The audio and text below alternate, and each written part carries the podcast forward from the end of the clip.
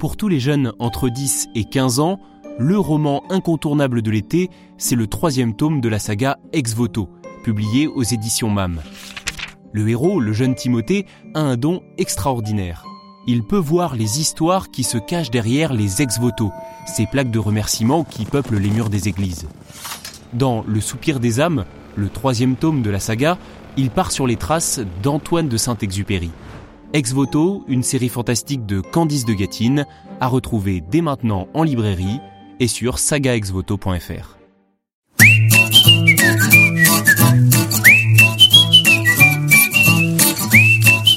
Bienvenue dans le Retour au réel, le podcast de ceux qui ne veulent pas seulement critiquer, mais aussi créer. Je tiens comme d'habitude à remercier euh, tous ceux qui euh, m'ont écrit durant euh, le précédent podcast. Je remercie également tous ceux qui m'ont fait part de leur retour, de leurs commentaires, de leur soutien. Et voilà, l'aventure continue. Aujourd'hui, donc pour ce nouveau podcast, je vais vous parler de la paternité, du rôle du père. Euh, ce sera aussi l'occasion de s'interroger sur le rôle de la mère et puis euh, d'envisager aussi voilà ce podcast pour qu'il puisse euh, satisfaire, on va dire, selon vos, vos, différents styles de vie. J'évoquerai aussi voilà d'autres formes de paternité, la paternité aussi spirituelle. et tout ce que la paternité finalement peut nous dire du monde dans lequel nous vivons aujourd'hui. Alors je voudrais commencer par une, une citation euh, de Charles Péguy qui nous dit les pères de famille, ces grands aventuriers du monde moderne. Pourquoi le père de famille est un aventurier dans le monde moderne? Eh bien, je crois d'abord parce que euh, il est devenu de plus en plus difficile d'être un père dans le monde moderne. Le monde moderne est le monde, comme je l'avais déjà évoqué la dernière fois, de l'individualisme et le monde de la jouissance et le monde de l'hédonisme et le monde de la liberté individuelle. Et la paternité, eh bien, on pourrait dire que c'est tout le contraire parce que la paternité, euh, elle nous oblige, elle nous renvoie à des obligations, elle nous, elle nous donne des responsabilités. Euh, et euh, finalement, elle est un, elle est un enjeu majeur dans notre monde moderne. Alors pour pour commencer un petit peu le début de cette émission, on pourrait essayer de réfléchir justement comment cette paternité a été petit à petit euh, détricotée, détruite tout au long de la modernité. Euh, je vais, lire une, une autre citation euh, de Philippe Muret. Si la honte, chez le vivant de l'histoire, provenait d'une incapacité à se montrer digne de l'exemple du père, alors il devenait urgent d'anéantir tout ce qui, de près ou de loin, relevait de l'ancienne puissance paternelle, puisque celle-ci était la source de tous les malheurs. Qu'est-ce que nous dit euh, Philippe Muret ici? Il nous dit finalement que l'autorité, euh, la puissance paternelle euh, est devenue petit à petit, au fur et à mesure de l'histoire, quelque chose d'inacceptable. Alors, pourquoi on, pense notamment à la, la critique qui est faite de nos jours par une certaine frange du féminisme, de ce qu'on appelle le patriarcat comment comment essayer de l'expliquer cette critique? Parce que on pourrait la rejeter en bloc en disant que ce sont euh, des absurdités, euh, que ces gens-là euh, sont des fous qui n'ont rien compris, etc. Mais en fait, je pense qu'on aurait tort. Je pense qu'il est toujours intéressant d'écouter les arguments critiques pour en, peser, on pourrait dire le, poids tout simplement pour voir finalement s'ils sont pertinents ou non. Dans cette critique qui est faite du, du, patriarcat, il y a cette dimension oppressive du père. Euh, il y a cette dimension euh, castratrice. Il y a euh, cette dimension finalement d'une autorité qui est frustrante, qui s'impose dans nos vies et qui nous empêche de nous réaliser. Et effectivement, si c'est ça la paternité, si c'est ça le patriarcat, c'est quelque chose que on peut légitimement critiquer parce que je ne crois pas, et on va en discuter euh, plus, plus, en détail dans la suite de l'émission, euh, que le rôle du père soit d'empêcher euh, un être, son, son, fils ou sa fille, de devenir ce qu'il est. Je crois justement même que c'est l'essence même de la paternité, de d'être celui qui va non pas simplement mettre au monde, parce que ça on pourrait dire que c'est davantage la dimension maternelle, mais l'essence de la paternité consiste justement à conduire un être vers sa pleine réalisation. Mais en fait, c'est ça qui est un peu ambigu dans, la modernité, c'est que la réalisation de soi, elle peut être comprise de différentes manières. Elle peut être comprise comme euh, la réalisation, on pourrait dire, de, de sa pure subjectivité, euh, de tous ses caprices finalement, de toutes ses envies, euh, de, de, de, libérer tous ses désirs, ou la réalisation de soi, euh, elle peut être comprise comme la réalisation des vertus, c'est-à-dire finalement devenir pleinement un homme, pas simplement au sens masculin du terme, au sens humain, devenir un être humain complet et achevé, mais à sa manière, parce que finalement chaque individu est différent et chaque individu accomplit l'humanité à sa manière, parce que chacun a des talents différents, parce que chacun euh, a des euh, un caractère différent, et je pense que c'est le rôle du père, et bien que de faire en sorte que ses enfants euh, atteignent le maximum potentiel de potentiel par rapport aux talents qu'ils ont en quelque sorte euh, dès la naissance, hein, comme si nous naissions finalement avec un certain potentiel et que c'est le rôle du père, et bien d'aider l'enfant à faire éclore ce potentiel. Et si justement le rôle du père, c'est d'imposer une image qu'il a en quelque sorte décidée, en fait, si le père a cette dimension narcissique qui consiste à calquer ce qu'il est sur ses enfants, à projeter ses désirs sur ses enfants, effectivement, il est un père destructeur, un père qu'on pourrait qualifier aujourd'hui de toxique. Euh, et effectivement, et, ça, on, je l'évoque aussi en, en connaissance de cause, puisque bah, pour ceux qui ont écouté les précédents podcasts, euh, je suis euh, je suis père de, de trois enfants. J'ai mon fils aîné qui a 8 ans, et il est effectivement tentant euh, de vouloir imposer ce qui nous plaît, imposer ce qui nous ce qui nous semble finalement nos nos, nos goûts à notre à notre enfant. Euh, et en fait, je pense que le rôle du père est aussi de cerner euh, ce qui est bon pour l'enfant et qui n'est pas forcément euh, semblable à la personnalité de son père. C'est-à-dire qu'en fait, un enfant, euh, forcément, le père va, va, va, imprimer une marque, va, va, va être un modèle pour son fils, donc forcément, il va y avoir, dans le fils, il va y avoir des éléments du père. Mais euh, il faut aussi être à l'écoute de la personnalité de l'enfant et être capable finalement de, de, de, cerner en quoi cet enfant est différent de moi et en quoi justement je vais le faire grandir et le faire devenir un homme complètement humain en prenant en compte le fait qu'il va se dissocier de moi.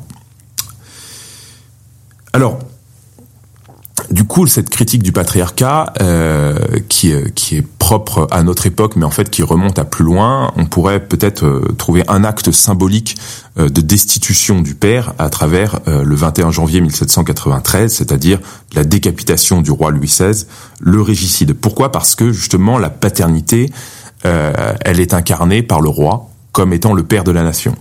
Et on a cette dimension justement euh, euh, très euh, à la fois symbolique, mais il faut pas oublier que les symboles, ce sont aussi des réalités. Ils nous disent quelque chose de l'ordre du monde. Parce qu'il y a trois dimensions dans cette paternité. Il y a la dimension de la paternité céleste. Hein, c'est Dieu qui est le père de sa création. Dieu est le père de toute chose. Il est celui qui a enfanté le monde, a enfanté la vie. Il est le père finalement de la vie. La vie jaillit de Dieu. Il y a cette paternité politique Hein, le roi est le père de la nation, il exerce une autorité. Et puis, il y a la paternité au niveau familial, le père de famille est celui qui exerce l'autorité au sein de la famille. Mais chacune de ces autorités, de ces paternités, ne sont pas des autorités pures et simples, c'est-à-dire, en fait, et c'est ça justement que la, critique moderne euh, a du mal à, à percevoir, c'est qu'une autorité, ce n'est pas une dictature qui cherche uniquement à asseoir purement et simplement son pouvoir. Euh, c'est d'ailleurs, je, fais un petit détour euh, par la philosophie politique et par Machiavel. Ce qu'il y a de révolutionnaire euh, dans l'œuvre du prince de Machiavel, c'est qu'il rend l'autorité politique déliée en quelque sorte de toute référence au bien et au bien commun en fait, le but de l'autorité politique, de l'exercice de l'autorité, c'est de se maintenir en tant qu'autorité en place. Or, c'est justement là, à mon avis, qu'il y a une erreur, c'est que l'autorité, elle n'est pas une fin en soi, elle est un moyen, et l'autorité du Père, que ce soit le Père céleste, qui est Dieu, le Père politique, qui est donc le roi ou le, chef d'État, et le Père de famille, leur autorité n'est en quelque sorte qu'une fonction dans un ordre plus global, et cette fonction, elle est d'assurer justement l'éducation et on pourrait dire la transmission d'un certain nombre de vertus vers ceux qui sont sous la charge de cette autorité, en vue que ces différents sujets hein, deviennent justement pleinement matures, pleinement eux-mêmes et s'accomplissent hein, euh, dans ce qu'ils ont d'humain. Alors on va détailler ça un, peu plus, euh, plus en, amont.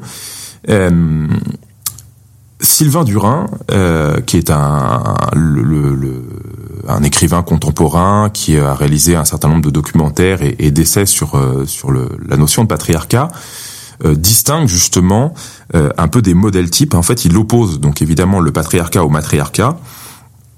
Et il nous dit finalement qu'à travers l'histoire, euh, les sociétés, euh, rares sont les sociétés à avoir été des euh, sociétés à proprement parler patriarcales aux trois niveaux, c'est-à-dire au niveau religieux, au niveau politique et au niveau familial. Et finalement que le matriarcat, qu'est-ce que c'est? Eh bien, c'est finalement que la mère prend la figure d'une déesse, d'une déesse donc qui est la déesse de l'enfantement, qui est la déesse en quelque sorte qui, bah, qui, porte en son sein euh, le, la descendance, et que le rôle du père dans le, matriarcat, finalement, est de se sacrifier au service justement de la mère. Et que cette, euh, ce sacrifice justement du père euh, à la déesse mère en quelque sorte a quelque chose de mortifère et en, crée en quelque sorte une forme de crise euh, sacrificielle dans les sociétés. Alors je, vous renverrai euh, à, l'œuvre de Sylvain Durin qui est, évidemment euh, plus complexe et il dit les choses bien mieux que, que moi, mais j'attire juste simplement votre attention sur le fait que parfois ce n'est pas le simple fait qu'on idéalise la puissance virile, euh, qui fait d'une société une société patriarcale. Parce que justement on peut voir que dans, certaines sociétés euh, euh souvent dans les sociétés plutôt traditionnelles influencées par l'islam le père a un rôle assez important. On, on exalte la virilité du père mais on exalte la virilité du père ou la virilité guerrière non pas euh, comme justement étant euh, l'autorité, euh, on pourrait dire verticale et centrale, mais comme étant une puissance finalement virile, mais qui est l'extension en quelque sorte, ou qui est au service en quelque sorte de la maternité, c'est-à-dire que la mère finalement exerce son pouvoir et, sa, et sa puissance et sa domination à travers la virilité masculine. Alors je, je m'étends pas plus là-dessus parce que ça nous écarterait un peu du sujet. Ce qui, ce qui caractérise également euh, le, la négation de l'autorité paternelle, euh, c'est aussi le culte du jeunisme. Et euh, ça, pour le coup, Patrick Buisson l'explique très bien dans son livre La fin d'un monde. Quand il décortique un petit peu la, la période de mai 68, on voit que malgré euh, cette première attaque à la figure du père euh, avec le, le, régicide à la fin de la Révolution française, la figure du père s'était néanmoins euh, relativement euh, euh, conservée dans les mœurs familiales françaises jusqu'en 68 où apparaît en 1968 une révolte vraiment contre le père. Hein. on a les fameux slogans "Papa pu", on veut se débarrasser finalement de, de cette figure du père, et c'est l'avènement des jeunes. Et en fait, je relisais donc hier soir un petit peu les, passages de, Patrick Buisson là-dessus. Il relate un, une discussion justement euh, avec le, général de Gaulle en Conseil des ministres. Euh, le général de Gaulle, euh, lorsqu'un un de ses ministres l'interroge justement sur les revendications de la jeunesse, de Gaulle lui répond que euh, la jeunesse ce n'est pas euh, une catégorie sociale, voilà, parce que justement tout le monde est jeune à un moment donné et finit, finit par devenir, bah, par ne plus l'être, et donc en fait qu'en gros il y a simplement des hommes, quel que soit leur âge, voilà, ils peuvent être jeunes, mais ça reste des citoyens français. Donc autrement dit, en gros, qu'est-ce que dit ici De Gaulle, c'est que la jeunesse n'est pas une catégorie sociale euh, à part entière et euh, qu'il n'y a, en quelque sorte, il n'y a pas lieu d'écouter les revendications de la jeunesse. Alors, quoi qu'on puisse penser de, de, de, cette approche gaulliste ou, ou quoi que ce soit, euh, néanmoins, on peut voir que 68, c'est l'avènement justement des jeunes en tant que catégorie sociale. Aujourd'hui, on pense la jeunesse comme une catégorie à part entière, avec ses revendications, et la jeunesse va devenir un mode de vie, et un mode de vie finalement sur le mode de l'adolescence permanente. Autrefois, l'adolescence a toujours été euh, euh, conçue euh, comme une, une, période de passage, de transition, une crise aussi, hein, parce que justement la crise est le lieu de la transition. Mais euh, justement, l'adolescence n'était pas une fin en soi. L'adolescence était justement le passage de l'enfance à l'âge adulte, avec tout un certain nombre de rites de passage hein, qu'on peut voir euh, dans toutes les sociétés. Euh, le, au, niveau de la religion, on peut, on peut voir qu'il y, avait un certain nombre de, de, de, de, ces éléments de rites de passage qui ont été ritualisés au sein du catholicisme. Euh, on peut penser notamment à, à la profession de foi, où euh, pour la première fois les enfants euh, entrent dans l'église avec une tenue euh, d'adulte, hein, avec un, la, jeune fille porte une robe qui ressemble beaucoup à une robe de mariée, le jeune homme porte un costume qui ressemble beaucoup à un costume de mariée, et voilà, on les, ils entrent en quelque sorte dans une cérémonie qui les fait entrer petit à petit dans l'âge adulte. Donc tout était finalement vécu, on pourrait dire, dans, dans l'ancien temps, comme le fait que euh, l'adolescence, hein, c'était euh, non pas euh, le, le, le, stade ultime de, de l'existence et de, de, de l'émancipation individuelle, mais que c'était justement le passage hein, problématique hein, entre l'enfance et l'âge adulte. Aujourd'hui, nous sommes voilà, dans une société où on fait du, du, caprice et de la révolte adolescente un mode de vie, un modèle en quelque sorte, hein, et on peut voir que beaucoup de nos nos acteurs contemporains, nos célébrités, euh, les, les, les, les personnalités, on pourrait dire, euh, euh, de premier plan qui sont montrées à travers la publicité, les médias, vivent en quelque sorte, exaltent hein, une adolescence perpétuelle à travers le caprice, la rébellion, l'anti-autoritarisme, cette émancipation individuelle, le moi-je, euh, voilà, le, cette espèce finalement euh, d'enfant roi qui a mal grandi en quelque sorte. Et euh, la conséquence de cette révolte anti-autoritaire, c'est la démission des pères. Parce qu'effectivement, à force de criminaliser le père, eh bien, le père ne sait plus où se mettre et le père abandonne son rôle de père. Il n'y a plus de père dans la société. C'est mal vu d'être un père. Et du coup, les hommes, euh, eh bien, finalement, finissent par euh, abandonner leurs enfants, par ne plus les reconnaître ou par fuir, par quitter euh, le foyer. Euh, et cela se, se, traduit par milliers à travers tous les, les, divorces, parce que justement, si un homme ne trouve pas sa place dans le foyer, eh bien, il vient à un moment donné où il abandonne ce foyer.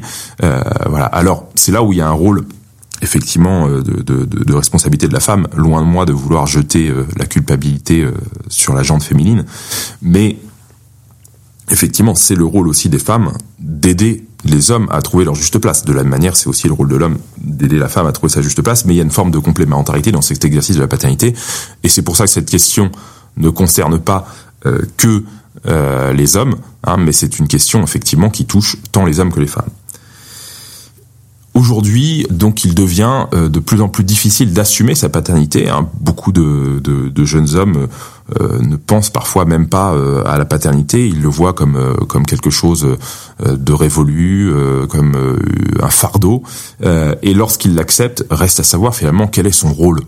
Hein. Et c'est difficile effectivement de, de, de, trouver sa place, de savoir comment exercer cette paternité, surtout quand on n'a pas eu de modèle ou des modèles en tout cas parfois un peu un peu problématiques et que cette paternité euh, est en quelque sorte mal vue dans la société. J'insiste aussi, euh, avant de passer au peut-être à, la vision plus philosophique et à essayer de, de réfléchir à ce qu'est la paternité, euh, j'insiste sur cette dimension catastrophique que peut avoir euh, l'atténuation, l'atrophie euh, de la paternité dans notre société. Parce que pour moi, le rôle de la paternité, c'est d'être vraiment cette courroie de transmission avec une certaine forme de verticalité et une construction justement de la société. Et si finalement il n'y a plus de père de famille, c'est toute la société qui s'effondre. Et je pense qu'un des enjeux majeurs de, de la paternité aujourd'hui, eh bien, c'est de reconstruire de rebâtir quelque chose qui ne sera pas la caricature de l'ancien, qui ne sera pas euh, de recopier des modèles figés, euh, archaïques, de figures paternelles fantasmées, euh, mais de, de, retrouver la juste place du père, de l'assumer et de la vivre tout simplement. Alors pour commencer cette deuxième partie, peut-être sur une dimension un peu réflexion philosophique sur ce qu'est la paternité, je vais lire une citation de Bossuet. La première idée de puissance qui est parue parmi les hommes est celle de la puissance paternelle. Et on a fait les rois sur le modèle des pères. Ainsi, tout le monde est-il d'accord que l'obéissance qui est due à la puissance publique ne se trouve dans le décalogue que dans le précepte qui oblige à honorer ses parents. Il paraît, par tout cela, que le nom de roi est un nom de père, et que la bonté est le caractère le plus naturel des rois. Alors, ce qui me frappe dans cette, euh, dans cette citation, c'est d'une part la notion de puissance et d'autorité, d'autre part la relation avec la figure royale, et enfin, ce qui caractérise par-dessus tout cette figure royale, nous dit Bossuet, c'est la bonté. Alors, Arrêtons-nous déjà sur cette notion de puissance. Le Père, c'est le principe de toute autorité. Tuer le Père, c'est donc tuer l'autorité qui vient du haut, c'est tuer Dieu, c'est tuer l'ordre politique, c'est tuer la famille. Le Père, c'est celui qui est le vecteur du réel, c'est celui qui est le vecteur du devoir, du devoir à l'égard de soi-même, du devoir à l'égard de la société, c'est celui qui nous apprend le sens de la vie, le père, c'est un symbole donc de verticalité, c'est celui qui transmet la culture, et c'est celui aussi qui nous inscrit dans un temps extra-individuel. Qu'est-ce à dire? Le père, c'est celui qui nous donne notre nom de famille. Ainsi, le père donc, nous relie dans une lignée qui fait que nous n'appartenons pas à nous-mêmes, nous ne sommes pas une génération spontanée, nous sommes enfantés, je suis le fils de mon père, qui est lui-même le fils de son père, etc., etc. Et donc, si on pense à la notion d'enracinement, si on pense à la notion de génération, eh bien, c'est bien évidemment cette figure paternelle qui en est le vecteur, la symbolique, celui qui l'incarne. Qu'est-ce que l'autorité? Toute autorité vient du Père, mais en fait, il faut prendre cette, notion-là au sens l'autorité vient de Dieu. Hein, le père de famille exerce une autorité qui vient de Dieu. Et qu'est-ce que Dieu? Dieu, c'est celui qui ordonne la nature. C'est celui qui, justement, est l'auteur de l'ordre du monde. Et en cela, le père ne peut être un père, un bon père, que si, justement, il obéit à cette autorité divine, c'est-à-dire à cet ordre de la nature et à cet ordre du monde, et s'il cherche justement le bien. Un père qui exercerait l'autorité selon ses caprices, qui utiliserait l'autorité à d'autres fins, serait un mauvais père. Et c'est là où je fais écho à ce que j'évoquais dès le début, c'est-à-dire la critique du patriarcat. Je pense qu'il y a une critique légitime d'un mauvais exercice de l'autorité, c'est ce qu'on appellerait finalement l'autoritarisme, l'autorité pour elle-même cette autorité de père, elle a pour rôle finalement de servir. Qu'est-ce que c'est qu'un chef? C'est celui qui se met au service des autres. Un chef ne peut pas être un bon chef s'il n'a pas appris lui-même à obéir au préalable. Et un chef, c'est celui qui est là justement pour exercer une fonction, la fonction de dire la loi, de dire ce qu'il faut faire et ce qu'il ne faut pas faire, d'exercer la raison, d'exercer la prudence, d'exercer le gouvernement, mais ne l'exercer finalement qu'au service d'autrui, au service du bien commun. Le père, c'est aussi un modèle et un exemple, parce que comment est-ce qu'on exerce son autorité de père soi-même, bah, c'est finalement sur les modèles de père que l'on a vus. Comment est-ce que l'on se construit soi-même? C'est par rapport à ce que l'on a vu de son père. Le père, c'est aussi euh, celui qui coupe le cordon. Alors c'est une figure symbolique. Souvent la maternité, euh, euh, on propose de couper le cordon ombilical. Alors moi j'ai toujours accepté cette, les, les, ciseaux que me tendait la sage-femme au moment de l'accouchement. Et je l'ai vécu toujours effectivement avec cette dimension symbolique. Bah, c'est celui qui va couper ce lien avec la mère. Alors, ça peut paraître dramatique. Hein. Le père, c'est celui qui sépare l'enfant de sa mère, mais quelle horreur euh, C'est un, un arrachement.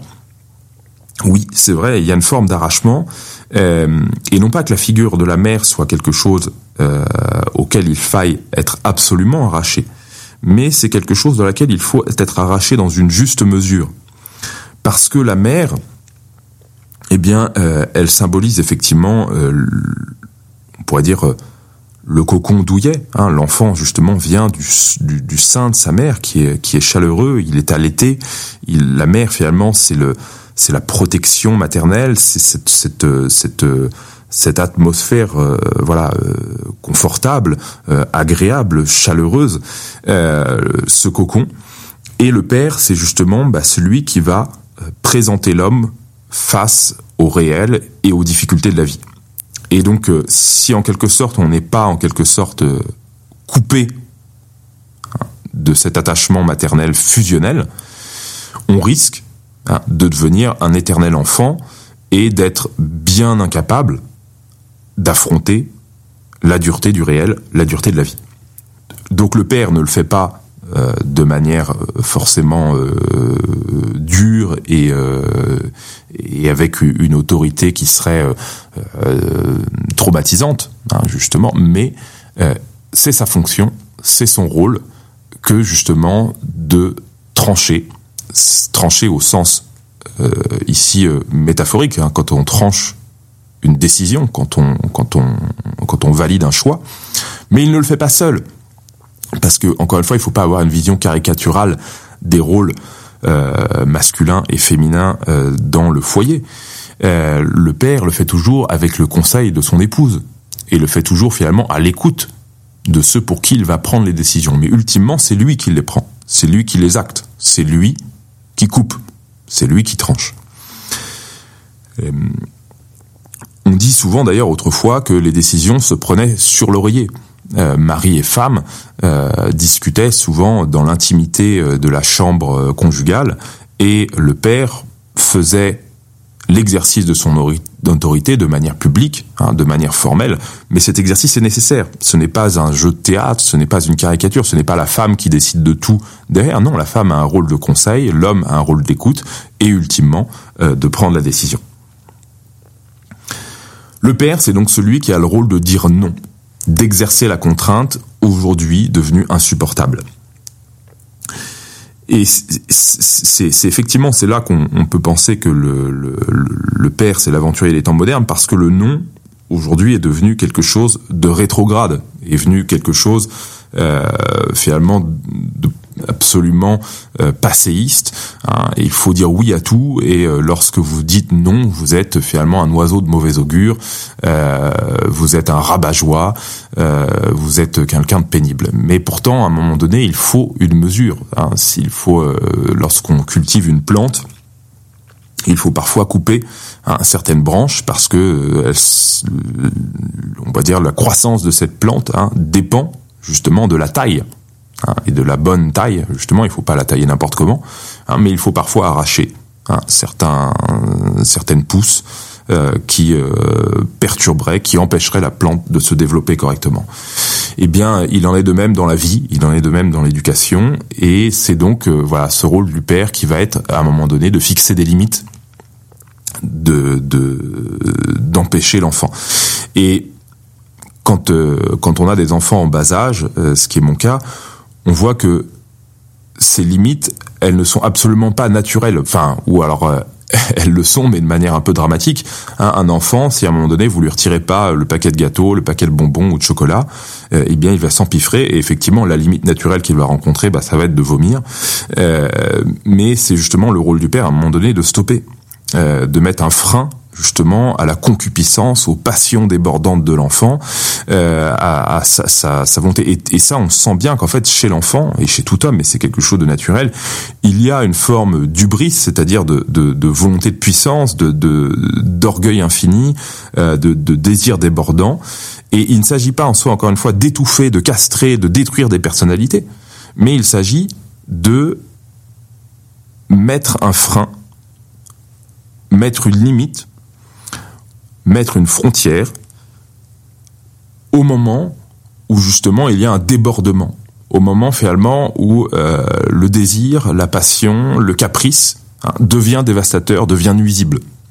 Et du coup, ça demande aussi du discernement, et c'est aussi le rôle de l'intelligence hein, dans l'exercice de la paternité. Et ça, je, je reconnais que c'est quelque chose de bien délicat parce que il y a bien des cas où on ne sait pas clairement discerner la limite.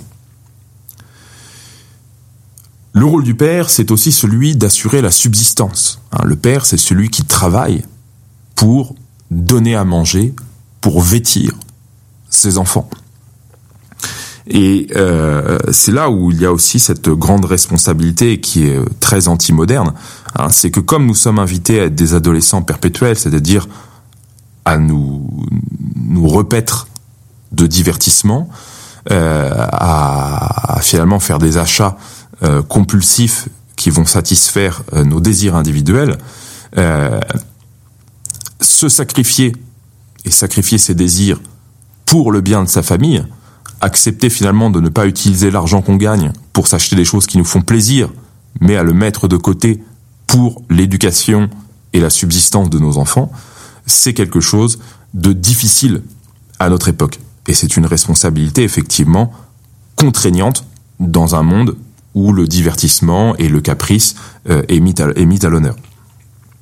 Donc c'est là effectivement où euh, on, peut davantage comprendre à travers cette responsabilité, ce devoir du père d'assurer la subsistance de ses enfants, euh, à quel point justement le, le, rôle du père est un rôle de service.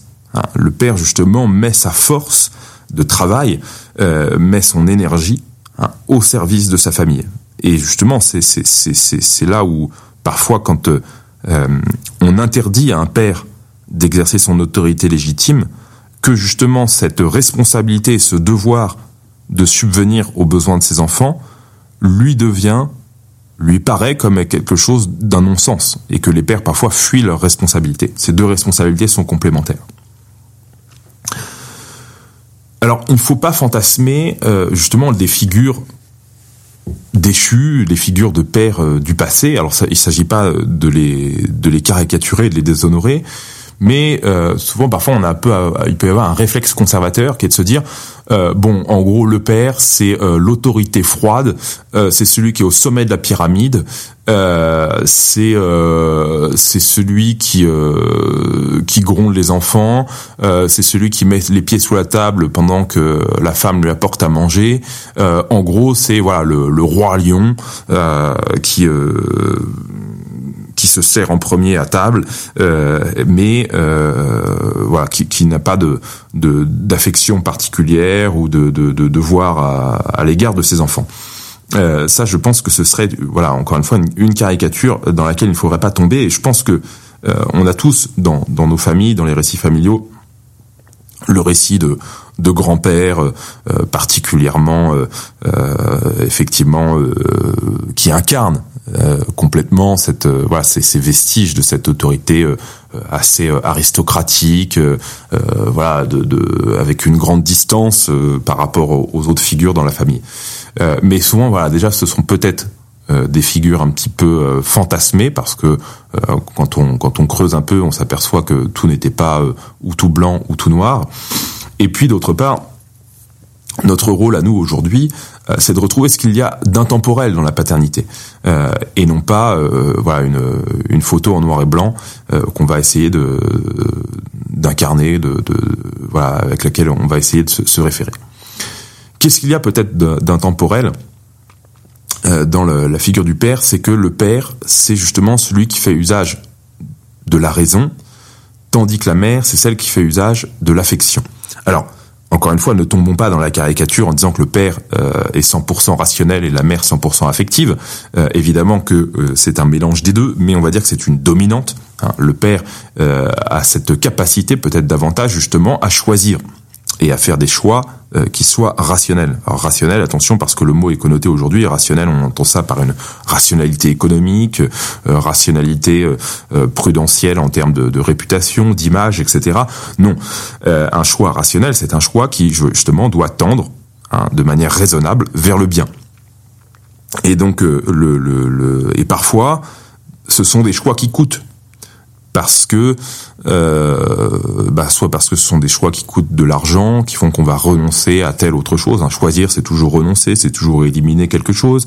Euh, parce que parfois, justement, le choix, bah, c'est de dire non, hein, dire non à un adolescent qui réclame absolument euh, un smartphone pour ses 13 ans. Eh bien, il est gentil, il est pas méchant, il fait beaucoup d'efforts pour avoir son téléphone, mais est-ce que c'est vraiment raisonnable? Est-ce que c'est vraiment une bonne chose que de mettre cet objet dans les mains de l'enfant? Eh bien voilà, le père, c'est celui qui va trancher, euh, qui va faire usage de la raison, même si effectivement, au niveau des sentiments, bah, on aurait envie de faire plaisir, euh, c'est difficile. Le père, c'est celui aussi celui, c'est celui qui dit la loi. Euh, dire la loi, ce n'est pas l'inventer. la loi, ce n'est pas un caprice. La loi, c'est ce qui est juste, et c'est ce qui est juste indépendamment justement des caprices, indépendamment de la subjectivité. Donc, le rôle du père, c'est celui de promulguer la loi, c'est celui de la faire appliquer. Et euh, évidemment, il ne le fait pas contre la mère ou euh, sans la mère. Évidemment que la mère est, c'est un exercice complémentaire, mais c'est effectivement le rôle du père de le dire, de le rappeler. Alors, quel est le rôle de la mère? Euh, ce rôle de la mère, il se, il se joue évidemment dans la complémentarité totale du père et non pas dans une, une opposition des rôles. Hein. On a souvent depuis euh, de, de, depuis de, nombreuses années tendance effectivement à, à exacerber euh, les, les luttes, hein, que ce soit euh, la lutte des classes ou la lutte des sexes. Évidemment qu'il y a une, une conflictualité entre les sexes, comme il y a une conflictualité entre les classes, mais justement le rôle de peut-être le, rôle de chaque homme euh, et de chaque femme, c'est de tendre justement vers l'harmonie, hein, d'être capable de dépasser ces conflits. Le, la maternité, euh, ce qu'il a, ce qu'il peut-être ce qui lui sied le mieux, c'est effectivement l'amour, hein, un amour euh, débordant, un amour, on pourrait dire charnel, un amour euh, qui, qui, qui, qui, provient finalement de, de, du, du, sein de la mère, hein, parce qu'elle a porté l'enfant en son sein, euh, d'une bienveillance, euh, mais dans la continuité de l'autorité paternelle. La mère, ne, le rôle de la mère n'est pas de contrevenir à cette autorité, mais d'exercer au sein du foyer cette dimension d'affection qui va justement, voilà, qui se manifeste avec des symboles, hein, justement le symbole nourricier Hein, de, de la mère qui donne le sein à l'enfant, euh, de la mère qui change l'enfant, qui le lave, qui le pense, euh, qui, euh, qui, l'enlace. Hein. Et c'est évidemment pas, encore une fois, quand je dis ça, ça veut pas dire que le père ne doit jamais changer son enfant, ne doit jamais donner à manger à son enfant, ne doit jamais l'enlacer. Mais c'est effectivement euh, le, propre hein, de la mère. C'est ce qui la représente le mieux. Et évidemment, il est très important dans un couple d'être sur la même ligne, sur le plan d'éducation. Et ça, ce sont des questions qui se posent euh, déjà avant le mariage. Ben, il faut effectivement ne, pas envisager euh, un mariage si on, ne partage pas quand même une vision claire hein, de l'éducation, de là où on veut aller avec ses enfants. Euh, donc la mère, voilà, c'est vraiment ce rôle affectif, ce rôle physique, hein, et qui participe dans la complémentarité du père de faire devenir un homme, au sens de faire devenir un humain, hein, de, permettre, de faire en sorte que l'enfant s'accomplisse pleinement, hein, comme si on, encore une fois, je reprends la métaphore du jardinier, hein, euh, de la même manière qu'il y a une graine qui va pousser, eh bien justement, on pourrait dire peut-être que la mère, elle va c'est elle qui va arroser, c'est elle qui va apporter la chaleur, hein, et le père, c'est celui qui va couper, qui va amender, euh, qui va euh, qui va désherber, euh, qui va être le tuteur hein, euh, pour faire grandir. Hein. Et ces deux rôles sont complémentaires, et ces deux rôles ne sont pas encore une fois des des, des figures absolument euh, différentes. Hein. Il y a une, il y a évidemment, ce sont des tendances. La paternité, ce n'est pas euh, simplement, on peut l'entendre évidemment au sens premier, c'est-à-dire euh, la filiation biologique, hein, mais il y a aussi une filiation spirituelle. Et euh, donc, je pense, voilà, déjà parce que tout le monde ne peut pas forcément avoir d'enfants, tout le monde ne connaît pas cette paternité-là, mais je pense qu'on a tous un rôle en tant qu'homme d'une paternité dans les deux sens, enfin, ou au moins en tout cas dans le sens spirituel, parce que la paternité finalement biologique, elle s'accompagne de cette paternité spirituelle, et puis euh, on a au cours de notre vie finalement une, une filiation, euh, enfin un rôle de paternité. Euh, enfin, on a des pères spirituels, hein, on a des maîtres que sont nos professeurs, que sont certains adultes que l'on rencontre au cours de nos vies et qui vont justement jouer un rôle de complémentarité, qui vont nous, apporter une dimension spirituelle. Pour moi, les écrivains hein, sont aussi des pères. Enfin, moi, il y a plein d'hommes que je n'ai découvert qu'à travers leurs écrits et euh, qui pour moi ont, participé à mon éducation et, à m'aider à devenir euh, plus humain. Euh, donc voilà, cette, cette dimension spirituelle de la paternité est très forte et je pense que évidemment qu'on transmet beaucoup en transmettant ses gènes, mais je pense qu'on transmet aussi énormément, autant voire peut-être plus, en transmettant des éléments spirituels, hein, en transmettant par son exemple, par ses conseils, par par un exercice aussi d'une forme d'autorité qui, qui s'exerce pas forcément que dans le cadre de la famille, mais qui peut s'exercer dans le cadre de l'école, du scoutisme, euh, même du militantisme également.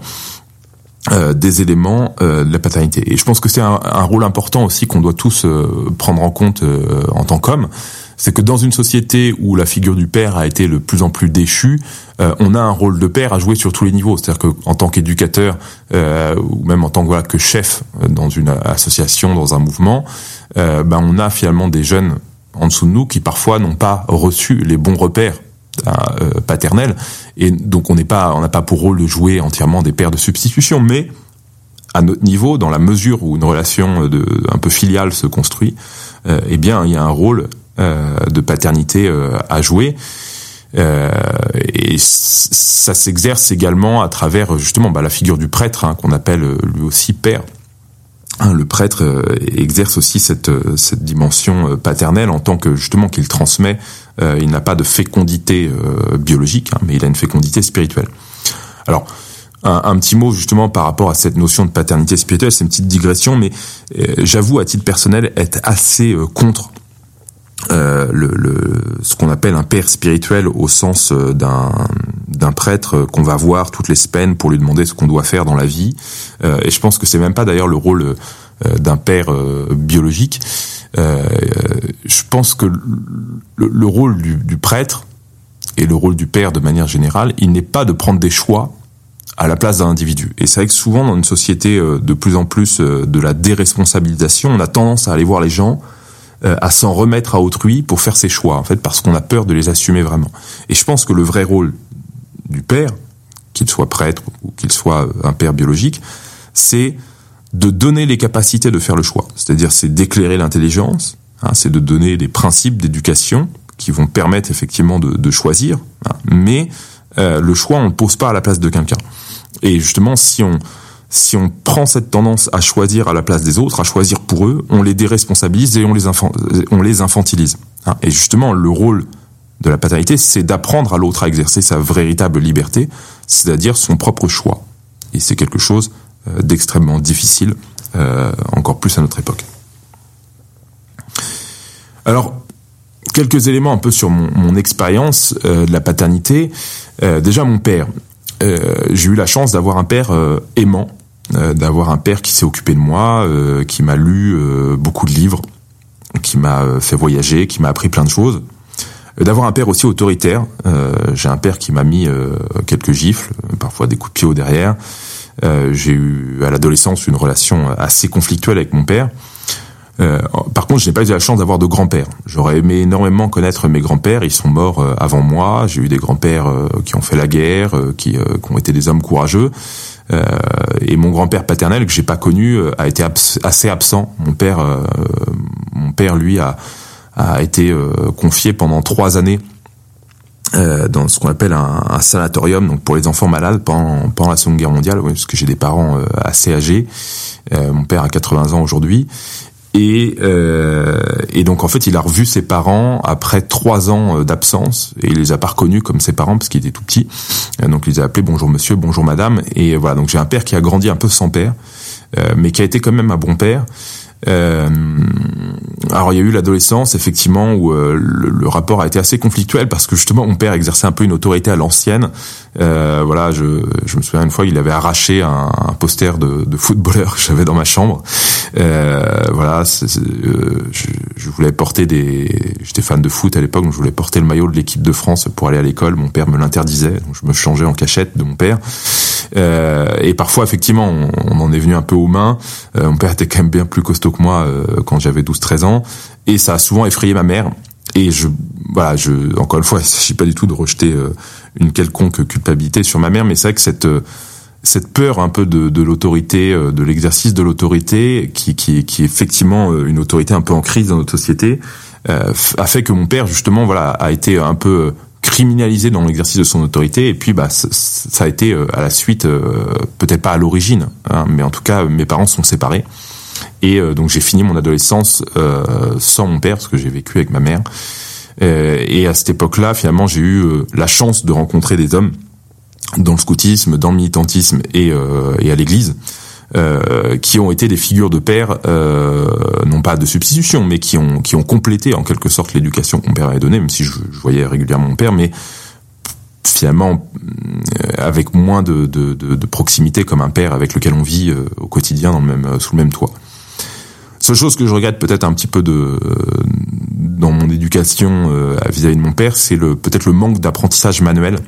Euh, mon père était quelqu'un de très adroit de, ses mains, qui, euh, qui faisait beaucoup de choses, mais qui m'a peu transmis justement cette cette dimension-là. Et je pense que justement c'est aussi le rôle d'un père que d'apprendre à faire des choses avec ses mains, d'apprendre à bricoler, d'apprendre à réparer des objets. Euh, voilà, cette, cette transmission du savoir-faire manuel, on le voit aussi avec la figure de, de Saint Joseph comme père. Hein, c'est lui qui apprend le métier de charpentier au Christ. Hein, il y a cette cette dimension, je pense, qui est très importante.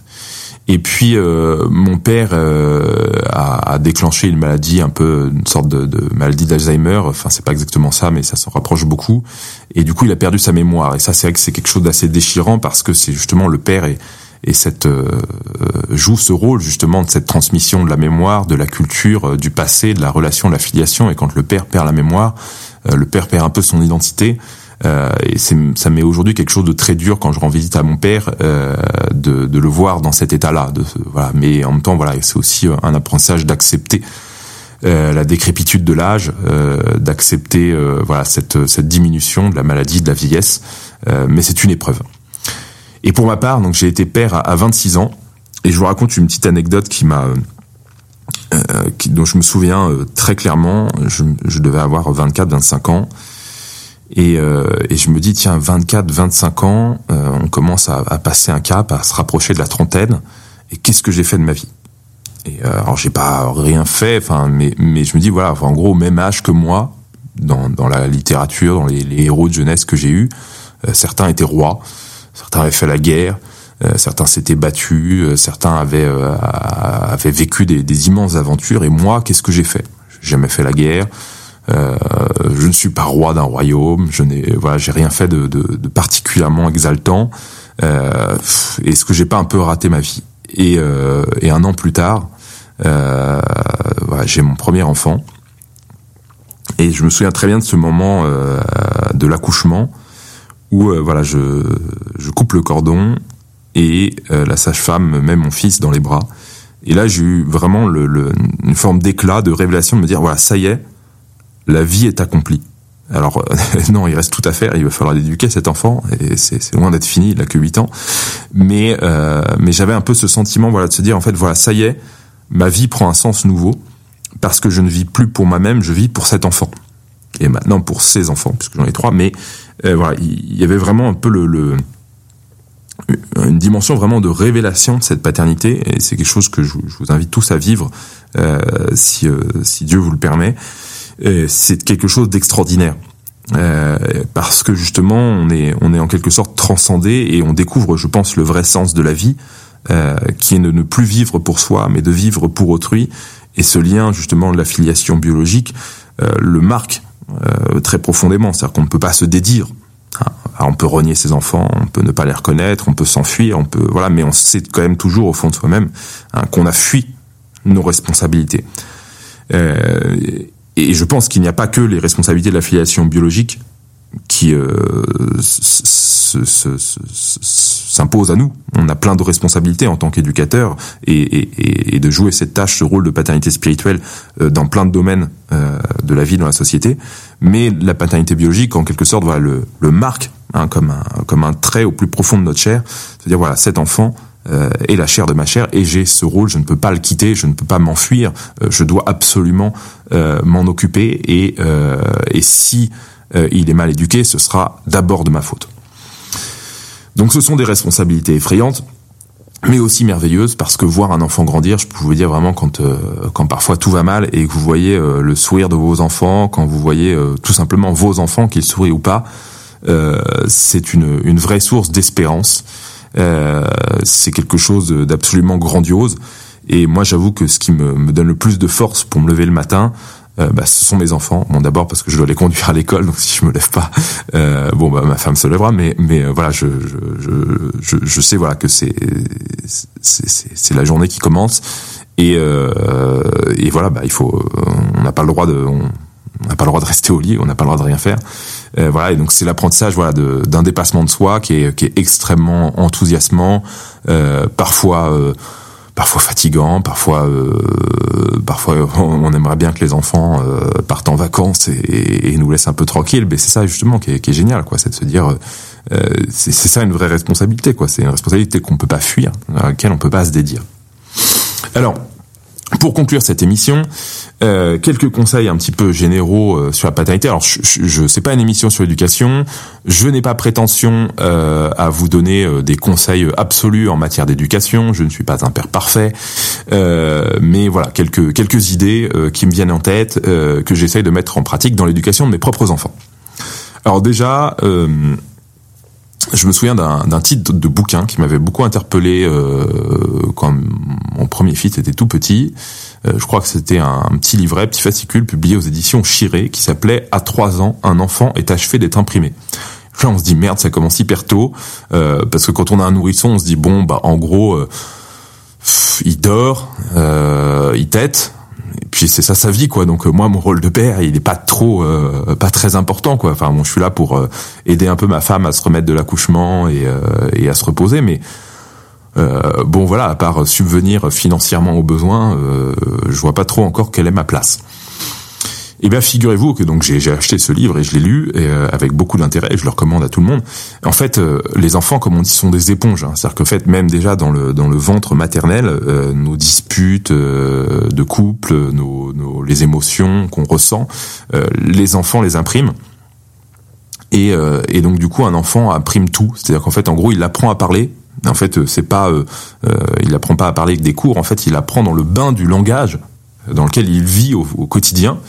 Euh, et donc du coup, euh, c'est vraiment en fait euh, à travers les, rituels et, et l'attitude qu'on a au quotidien, en fait, que ces enfants entre 0 et 3 ans vont se structurer, vont acquérir les, les, premiers repères, les premières habitudes. C'est pour ça qu'il est important de prier avec les enfants, même quand ils ne comprennent pas, euh, de parler aux enfants même quand on a l'impression qu'ils ne nous comprennent pas, parce qu'en fait en réalité euh, ils nous comprennent plus que ce qu'on imagine, euh, et donc du coup aussi de, se montrer sous notre meilleur jour avec nos enfants entre 0 et 3 ans, et bien sûr après. Alors après, c'est vrai que là vient l'âge du père. Hein. Je me souviens d'un roman de Brasillac où il parle de, l'âge du père qui vient vers 5-6 ans, bah, quand l'enfant commence à parler. Et c'est là où justement il y a, y, a, y a, quelque chose de, on, commence à sentir pleinement son rôle parce qu'on a, on a plus de complicité avec l'enfant par le langage. Euh, Et un conseil que, que j'invite, euh, auquel je vous invite à, à, chacun, un conseil que je vous donne, c'est de parler à vos enfants, parce que la discussion, le langage, c'est hyper important.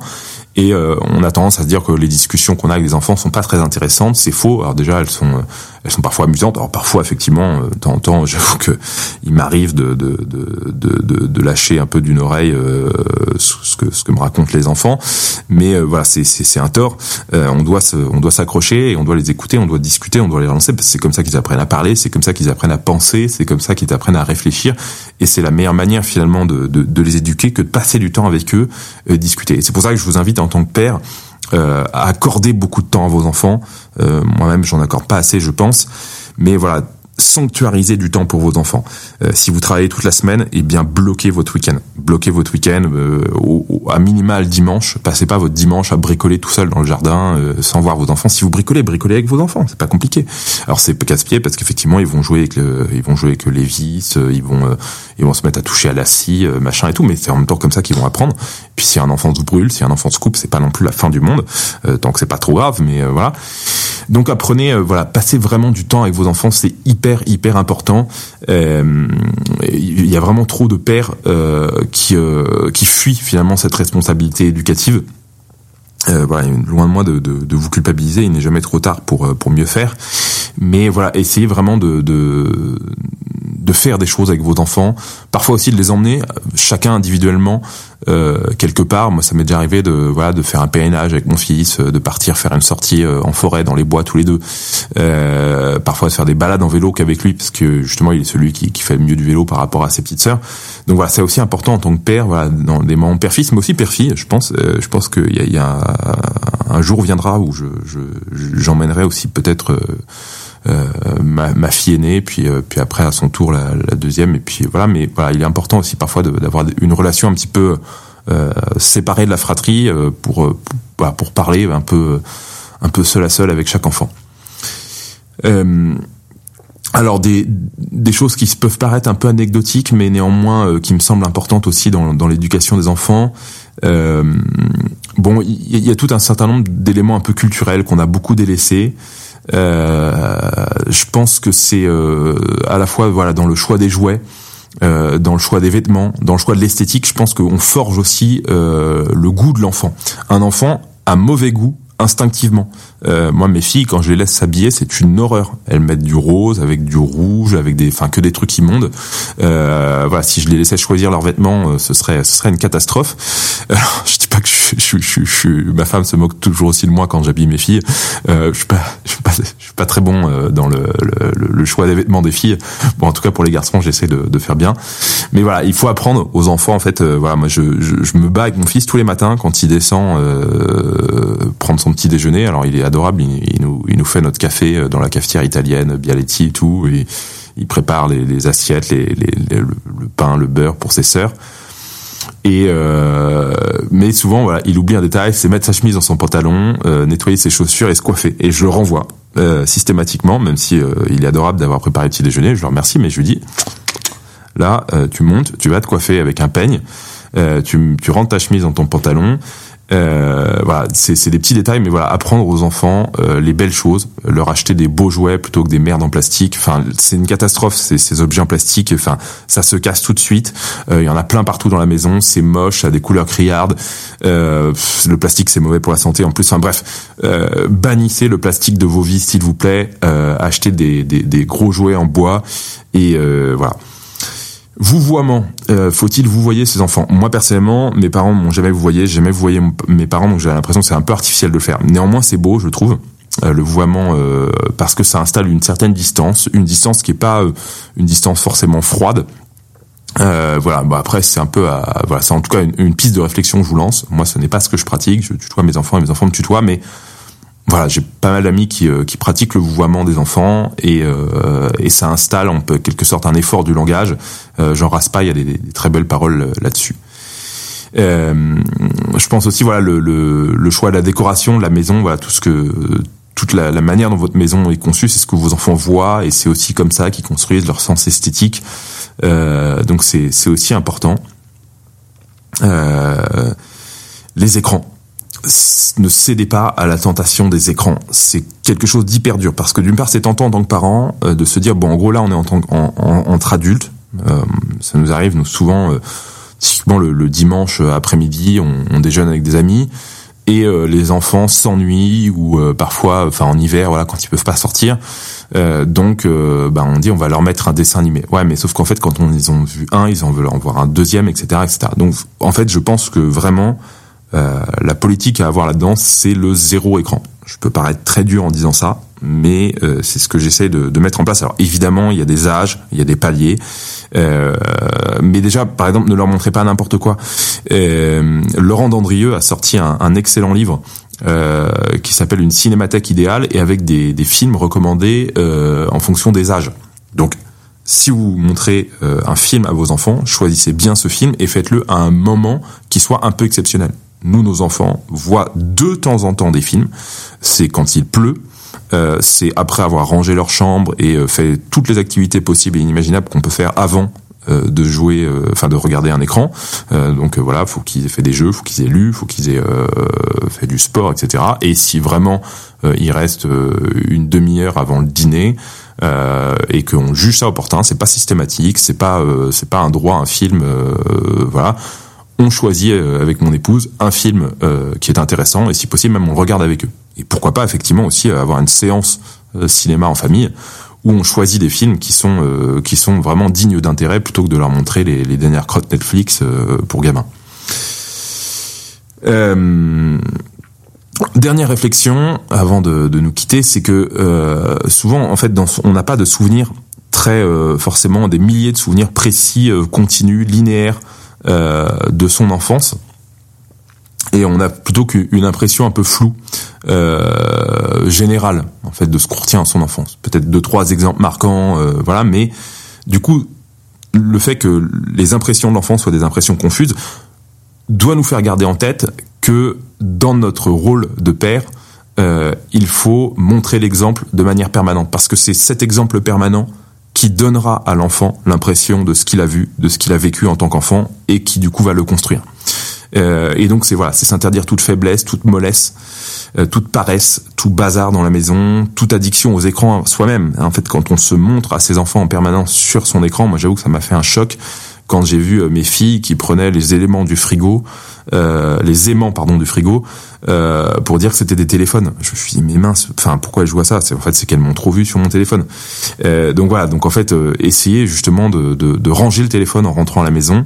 Alors si vous travaillez à la maison c'est difficile, mais voilà tout ce que vous allez faire, votre vos, paroles, euh, si vous avez voilà, si vous êtes en permanence en train de médire sur les gens, voilà, tout ça, ça va influencer vos enfants euh, jusqu'à la fin de leur jour. Donc soyez bien conscient que euh, vous êtes un exemple permanent pour vos enfants et, et que c'est très exigeant, mais c'est très beau aussi. Je finis cette émission par une citation de Christopher Lash. La dissolution de l'autorité ne mène pas à la liberté, mais à de nouvelles formes de domination.